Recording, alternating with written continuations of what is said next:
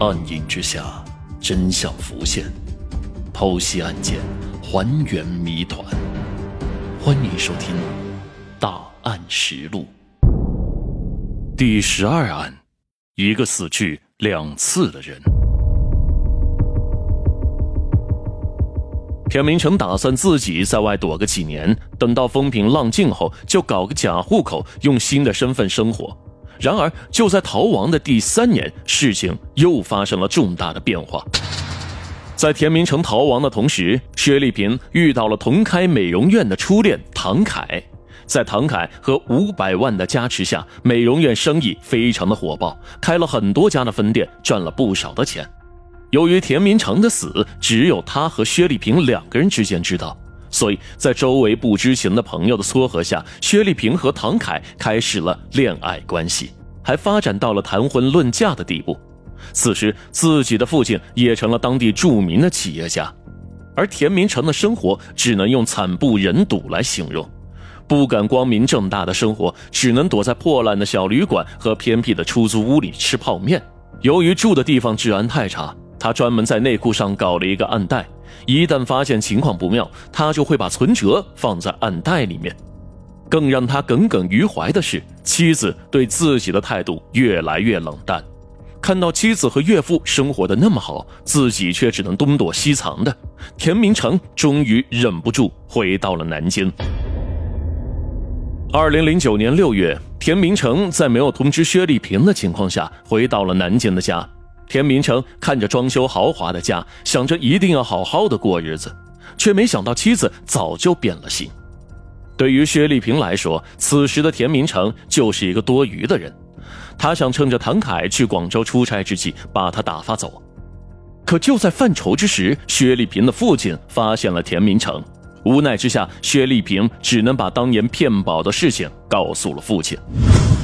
短暂的商量后。父女两人决定给田明成三百万，让他远离这个家。发现妻子变心的田明成只能拿着钱离开了南京，去了郑州。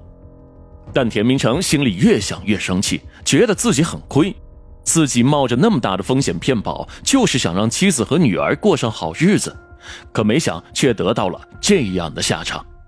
妻子拿着这五百万开美容院，才有了今天；自己才拿到三百万，实在太亏了。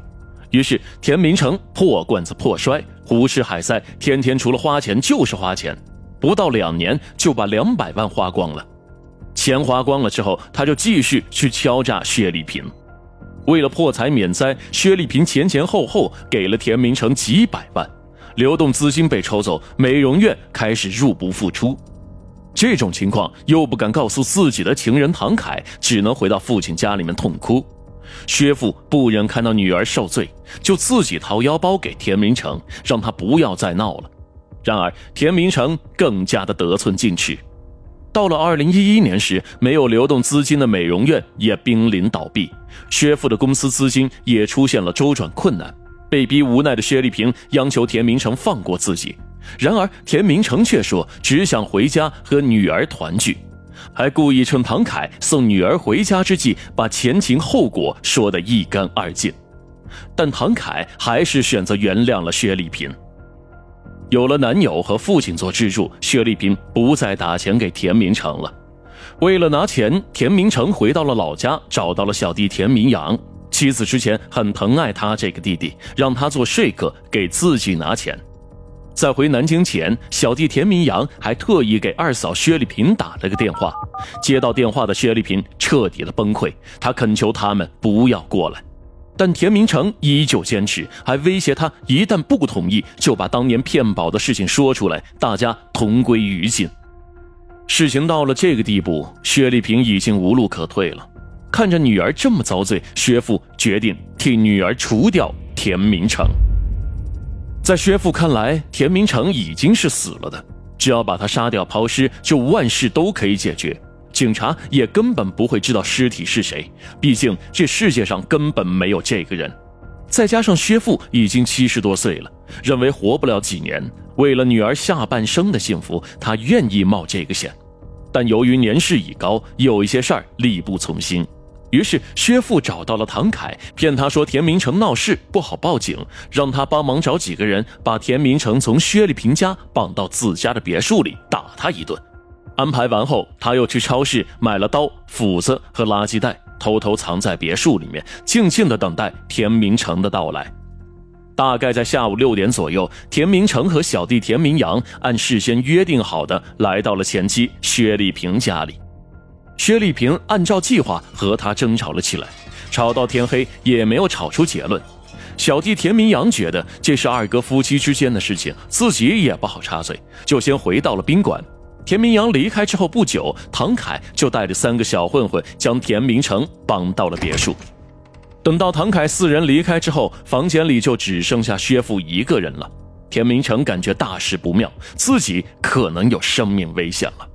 于是，他就以上厕所为借口，把小弟田明阳当天的火车票的关键信息撕了下来，藏在了暗袋里面。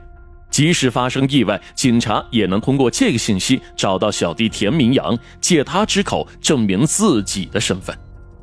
晚上八点左右，薛父拿出准备好的斧头，对着田明成一顿乱砍。砍死之后，将尸体肢解。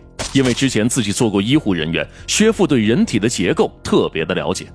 肢解后装进了垃圾袋进行抛尸，但由于薛父年事过高，全部肢解完已经半夜两点多了，他必须在天亮之前完成抛尸，就因为这个，只能全部扔在了将军山的半山腰。